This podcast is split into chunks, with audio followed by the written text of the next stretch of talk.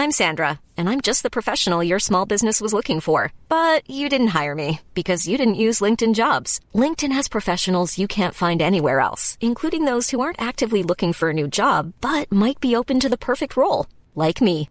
In a given month, over 70% of LinkedIn users don't visit other leading job sites. So if you're not looking on LinkedIn, you'll miss out on great candidates like Sandra. Start hiring professionals like a professional. Post your free job on linkedin.com/spoken today. Porque a lei não podia salvar. Carta aos Romanos capítulo 10. Comentário de Emaro Persona. No capítulo 6 de Romanos, um pouco antes, nós lemos no versículo 12. E assim a lei é santa e o mandamento santo, justo e bom. Logo tornou-se-me o bom em morte? De modo nenhum. Mas o pecado, para que se mostrasse pecado, operou em mim a morte, pelo bem, a fim de que, pelo mandamento, o pecado se fizesse excessivamente maligno. Porque bem sabemos que a lei é espiritual, mas eu sou carnal, vendido sobre o pecado. Ah, era o capítulo 7, perdão. O versículo que eu li era no capítulo 7, uh, versículo 12 ao 14. Desculpe. Aqui o que o, que o apóstolo está dizendo no nosso capítulo 10 agora, uh, versículo 5, é da justiça que é pela lei. Havia uma justiça pela lei. E essa justiça dizia o seguinte: o homem que fizer estas coisas viverá por elas. Então, perfeitamente lógico que se um, um israelita agisse em total conformidade com a lei, ele viveria. Ele não estaria sujeito à morte, porque a lei prometia isso a ele. Quem fizesse essas coisas viveria de acordo com aquelas coisas que fizesse. O Senhor Jesus foi o único capaz de cumprir a lei. E ele não tinha pecado, essa era a diferença dele para qualquer homem comum. Ele não tinha pecado, ele nunca pecou, ele seria incapaz de pecar, ele não tinha em si resposta ou reação a qualquer uh, tentação externa. E obviamente ele não tinha também a tentação interna. Nós temos as duas coisas porque somos pecadores. Então quem vivesse pela quem quem praticasse as obras pela, da lei viveria por ela. Mas a única coisa que a lei podia fazer para um homem pecador, se ela estivesse sendo dada a um homem como Jesus, estaria tudo bem. Mas como ela foi dada ao homem pecador, a única coisa que ela podia fazer era magnificar o pecado. Era mostrar para esse homem pecador que ele era incapaz de cumprir a lei. E sendo ele incapaz de cumprir a lei, ele não podia ser justificado pela lei. Porque a única coisa que ele podia merecer, e ele teria no final, era a morte. Nós vemos muitos mandamentos da lei, inclusive, que eram eram uh, castigados, a, seu, a sua desobediência era castigada com morte física. Um filho, por exemplo, se ele desonrasse o seu pai, se ele xingasse o seu pai, ele tinha que ser morto. Hoje a gente olha isso e fala assim, uau, não, é? uh, não sobrariam muitos filhos nos dias de hoje, do jeito que a, a coisa vai. Mas era assim, a lei era realmente uma coisa dura. Uh, muita gente que fala assim, ah, eu, que, que precisamos ter justiça, o Brasil não tem justiça, tá? Põe justiça para ver o que acontece. Não sobra ninguém, porque a justiça de Deus, ela exige que o homem cumpra todos os mandamentos e assim ele vive. Se ele não cumprir, ele morre. Era uma, uma coisa ou outra. Mas agora, ele, a lei não precisava de fé. Você não precisava crer em nada, você tinha que obedecer tinha que obedecer e fazer as coisas. Mas o que ele está falando agora é da justiça que é pela fé. A justiça que é pela fé diz assim: Não digas em teu coração: Quem subirá ao céu, isto é, a trazer do alto a Cristo, Ou quem descerá ao abismo, isto é, a tornar a trazer, trazer dentre os mortos a Cristo? Mas que diz? A palavra está junto de ti, na tua boca e no teu coração. Esta é a palavra da fé que pregamos. A saber, se com a tua boca confessares ao Senhor Jesus, e em seu, ou uma outra, uma outra maneira de ler isso seria mais, uh, mais que diz, a, a saber, se com a tua boca confessares a Jesus Senhor, e em teu coração creres que Deus o ressuscitou dos mortos, serás salvo, visto que com o coração se crê para a justiça e com a boca se faz confissão para a salvação. Porque a Escritura diz: todo aquele que nele crer não será confundido. Lá em Hebreus, no capítulo 11 de Hebreus, nós vemos de uma série de, de pessoas que viveram pela fé. Porque, ainda que muitos deles viveram na época da lei, uh, eles foram salvos porque eles creram somente. Eles não foram salvos porque eles cumpriram a lei, porque ninguém poderia cumprir a lei. Mas eles creram. Eles foram pessoas de fé. E lá, o começo do capítulo, 11, do capítulo 11 de Hebreus, diz que, Hebreus 11, diz que a fé é o, é o firme fundamento, ou seja, a certeza, a base sólida das coisas que se esperam e a prova das coisas que se não veem. Porque por ela os antigos alcançaram o testemunho. Depois vem uma descrição que começa até mesmo com a, a criação. Pela fé entendemos que os mundos, pela palavra de Deus, foram criados, de maneira que aquilo que se vê não foi feito do que é aparente. Aqui então já não entra nem aquela questão de que se tem Big Bang, se tem evolução, se tem. Não, é muito simples. Pela fé, uh, entendemos que os mundos pela palavra de Deus foram criados. Como foi criado todo o universo? Deus falou e o universo apareceu. Simples assim. Ah, mas isso não tem lógica. É, não tem lógica, não precisa ter lógica. Porque é pela fé.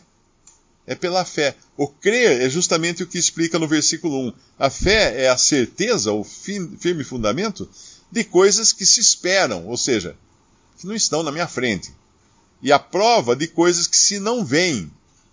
São coisas invisíveis. O, a fé exige que se creia no invisível. Base, baseada em quê? Baseada na, no fundamento da palavra de Deus. Na firme certeza de que Deus não pode mentir. Deus falou e o universo veio à existência.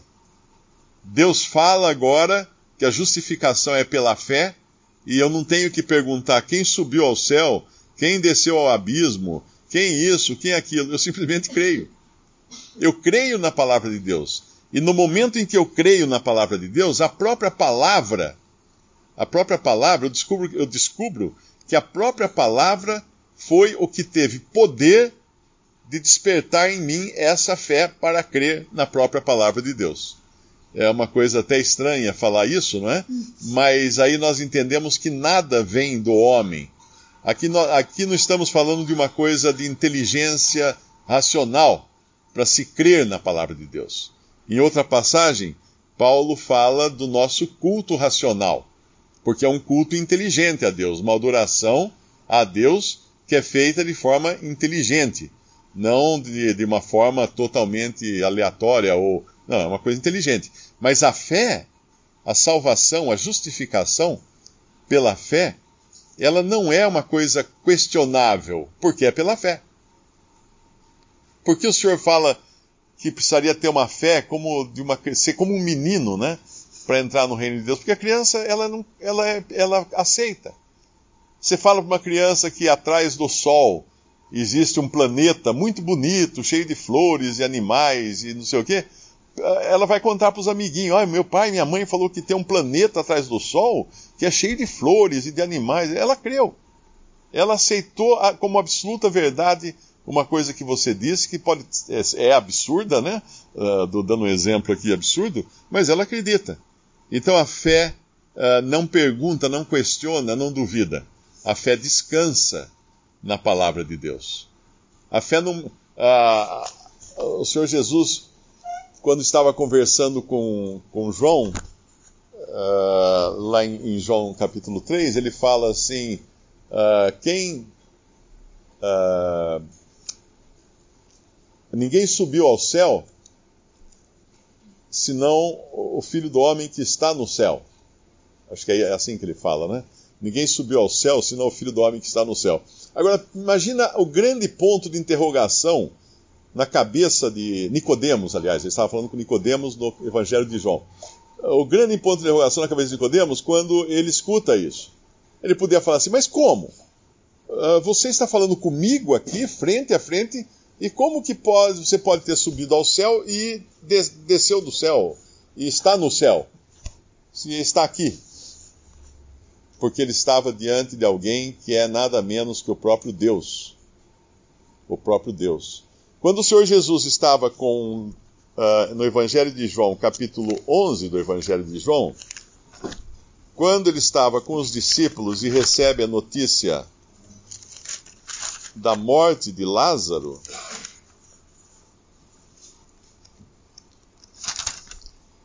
capítulo 11, versículo 6. E ouvindo, pois, que estava enfermo, ficou ainda dois dias no lugar onde estava. Ele ficou dois dias no lugar onde estava, porque, obviamente, todos conhecem a história de Lázaro. Ele não queria ir lá curar Lázaro da sua enfermidade. Ele queria ir lá ressuscitar Lázaro. Ele tinha um plano, um plano para Lázaro. Uh, no versículo 7, depois disso, disse aos seus discípulos: Vamos outra vez para a Judéia. Agora que ninguém, nenhum deles vai entender nada mesmo, porque um deles até fala: Disseram os discípulos, Rabi, ainda agora os judeus procuravam apedrejar-te e tornas para lá? Uh, entender os desígnios de Deus é uma coisa que muitas vezes está fora da capacidade humana, porque ele, ele está falando numa, numa esfera que é muitas vezes muito elevada, a não ser pela fé, para a fé. Para o raciocínio natural, primeiro, Senhor, por que, que o senhor não vai já para a casa de Lázaro para curá-lo se ele está doente? Por que vai esperar dois dias? Segundo, vou voltar para a Judéia. Senhor, lá quiseram te matar agora. Eles estão falando com aquele que é Deus e homem. E eles não sabem ainda. Eles não percebem isso ainda. E no versículo 9, o senhor fala alguma coisa que, é, que tem conexão com o nosso capítulo? Jesus respondeu: Não há doze horas no dia? Se alguém andar de dia, não tropeça, porque vê a luz deste mundo. Mas se andar de noite, tropeça, porque nele não há luz. O que isso tinha a ver com o alerta dos discípulos de que ele seria morto, seria apedrejado se ele voltasse para a Judéia? Porque ele fala justamente e responde com um enigma, né? Parece ser um enigma. Uh, não há 12 horas no dia, se alguém andar de dia, não tropeça, porque vê a luz desse dia, mas se andar de noite, tropeça, porque nele não há luz. O que ele estava dizendo ali é que ele, que é a luz, é? Uh, sem pecado algum, sem trevas algumas, porque em Deus não há trevas nenhumas, a Bíblia fala ele não tinha que temer homem algum ou plano algum para matá-lo. Ele não tinha que temer nenhum plano para matá-lo, nenhum, nenhuma, nenhum grupo, uma, uma turba querendo apedrejá-lo. Ele não tinha que temer. Por quê? Porque ele, primeiro, não tinha pecado, ele não estava sujeito a ser morto. Isso que nós precisamos entender. Na cruz, o Senhor Jesus não foi morto. A responsabilidade, obviamente, caiu sobre aqueles que o, o mandaram para a morte, mas ele não foi morto. Ele entregou sua vida. Caso contrário, ele não teria morrido. Ele não morria, porque ele estava em total conformidade uh, com a lei de Deus, por não ser pecador, por ser divino, por ser um ser divino, e por estar sempre na luz. Mas nas trevas, se andar de noite, tropeça, porque nele não há luz. E obviamente, para um homem normal, se ele fosse para a Judéia e os judeus tentassem matá-lo, eles iam conseguir matá-lo. Mas não para Jesus. Não para Jesus. porque não havia qualquer homem que pudesse atentar contra a sua vida. E aqui, quando nós vemos isso da, no capítulo 10 de, de Romanos, da justificação uh, que é pela lei, aí nós entendemos que a lei ela tinha como objetivo uh, magnificar o pecado do homem, porque a lei era a placa de contramão. O homem olhava para a lei e falava: "E tá mal. Eu não estou conseguindo". Então ele não tinha como ser justificado pela, pela lei e precisava agora ser justificado pela fé. Uh, eu, eu, eu tinha falado que a palavra que, que gera na pessoa a capacidade de ouvir é o versículo 17 do nosso capítulo 10 de Romanos. Uh, de sorte que a fé é pelo ouvir. E o ouvir pela palavra de Deus.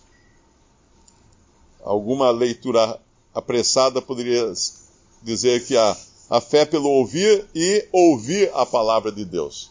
Mas não é isso que está dizendo aqui. É o ouvir é pela palavra de Deus. Uma coisa que eu estava meditando hoje de manhã, é, onde nós encontramos então justiça em Cristo. Em Cristo. Por quê? Porque Ele é a nossa justiça. Lá em, não precisa abrir lá, só vou citar o versículo. Vós sois dele, em Jesus Cristo, o qual para nós foi feito por Deus sabedoria e justiça e santificação e redenção. Então ele, tem, ele é tudo isso para nós. Quando lá naquela passagem que, que, eu, que eu falei de, de Lázaro, quando Maria está aflita e tudo, ele pergunta se ela crê uh, na ressurreição, ela fala que crê na ressurreição no último dia. O Senhor Jesus não fala, eu vou ressuscitá-lo. Ele fala, eu sou a ressurreição. Em outra passagem ele diz, eu sou a vida. Eu sou a verdade, eu sou o caminho. Ninguém pode dizer essas coisas a não ser ele, a não ser ele. Então qualquer coisa que eu vá buscar, eu só vou encontrar na pessoa de Cristo, não no que Cristo ensinou a respeito dessas coisas, mas na pessoa dele. Ele é o recurso tanto para o pecador uh, ainda para ser salvo, encontrar nele a justiça de Deus para o pecador, como depois de salvos, onde nós encontramos tudo o que nós precisamos? Uh, em Cristo.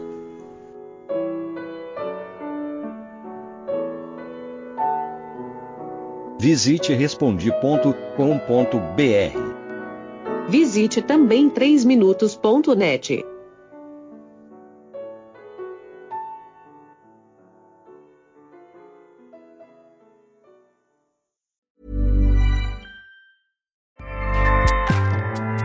ACAST powers the world's best podcasts. Here's a show that we recommend.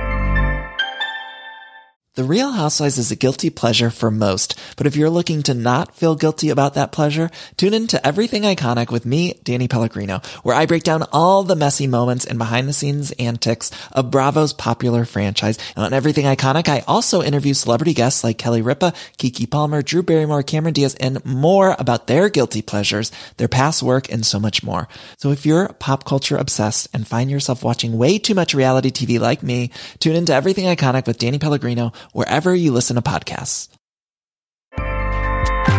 ACAST helps creators launch, grow, and monetize their podcasts everywhere. ACAST.com.